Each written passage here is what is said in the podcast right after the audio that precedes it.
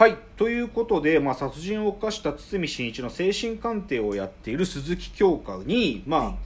突然またその堤真一が表変して鈴木京香の首を絞めようとしたと、でまあその姿はまあその元々の柴田正樹の温厚な感じじゃ全くなく、はい。本当に怖いなんていうか。うん。怖いんだよねなんかね、怖いよ。怖いよなんか、う。ん。そうでなんかまあ聞くんだよね「あなたがやったんですか?」っていうふうに鈴木京香が首絞められそうになりながら聞くとそうすると「あこうやったのは俺だ!」とか言って。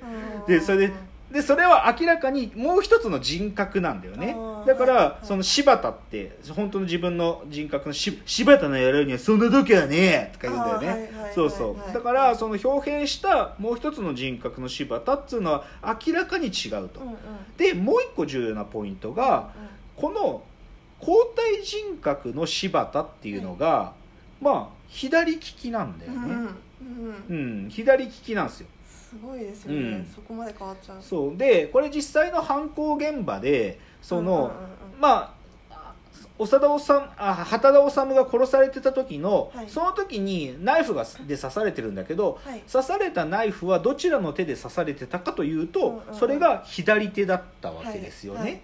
で本当の柴田正樹堤真一の本当の人格は右利きなんだけど、この交代人格が現れた時に左利きになるということを、まあこの精神鑑定の中でもその症状が現れたということでじゃあこの精神鑑定が終わって後半が再開された時に、まあ、はい鑑定に当たった藤代教授ですね、うんうんうん。まあそのし鈴木京香はただの助手ですから鑑定をするのはこの教授である藤代教授がするんだけど、うん。まあ、要は彼の鑑定結果っていうのは柴田正樹というのは同一性、えーあ乖離性同一性障害、うん。つまりまあ分かりやすく言うと多重人格症だったというそういう鑑定ですと。はい。でまあその時にいくつかのなんていうかその現れた症状っていうのでさっき言った左利きとか、うん。もしくはそのそういう人格が現れてしまったかも原因になっているかもしれない幼少期に柴田が父親にねこう砂浜に埋められるみたいな虐待を受けてたとかね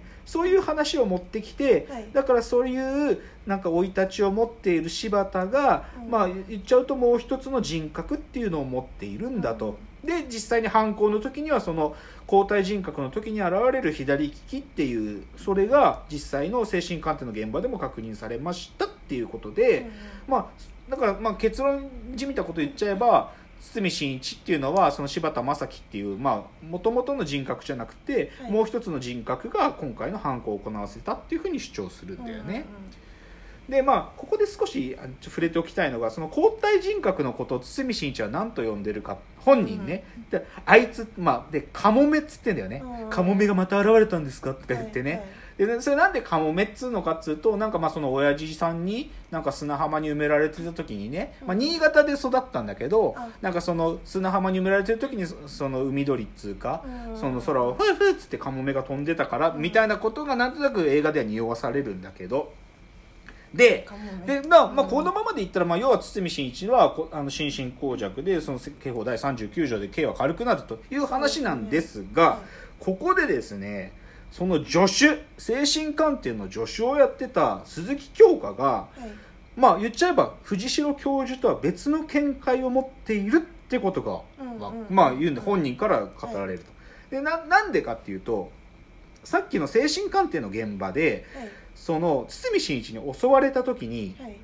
襲われたのにそこに殺意を感じなかったんだっていうふうに鈴木京香が言うんだよね。うん。でしかももうちょっと違和感はあまりにもそのなんていうかなか乖離性同一性障害のうん。典型的な症状、うもう本当に分かりやすい症状。で、もう鈴木京香はシンプルにこれは詐病だと。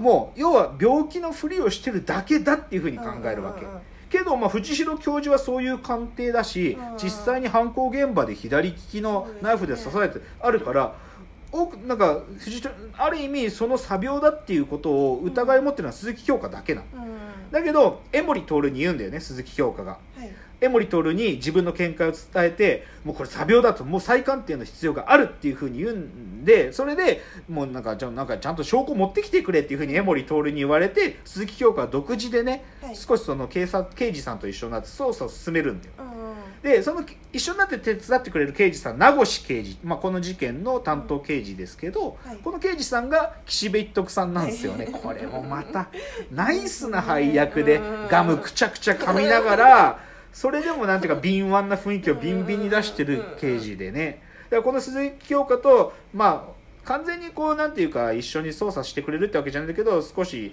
怪しいなと思ってる岸辺一徳がここからちょっと調べ始めるんだよね、うんうん。その柴田っていうその男を。はい。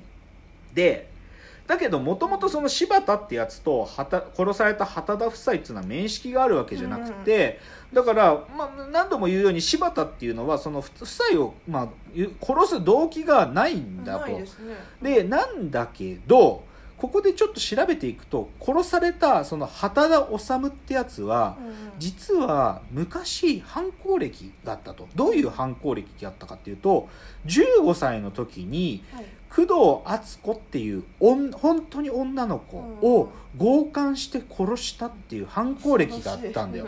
だからこの殺された畑田治っていうのは、まあ、未成年の時に、うん。まあそのだから15歳だからね。でその時に女の子を犯して殺してるっつうんで,、うん。でその畑田は家庭裁判所でそれこそこの畑田が心神喪失状態にあったって判定されて、その少年だった畑田は刑法第39条によって無罪になってたんだよね。っていうことが分かってくることで、はい何か疑念がより深まっていくわけ。うん。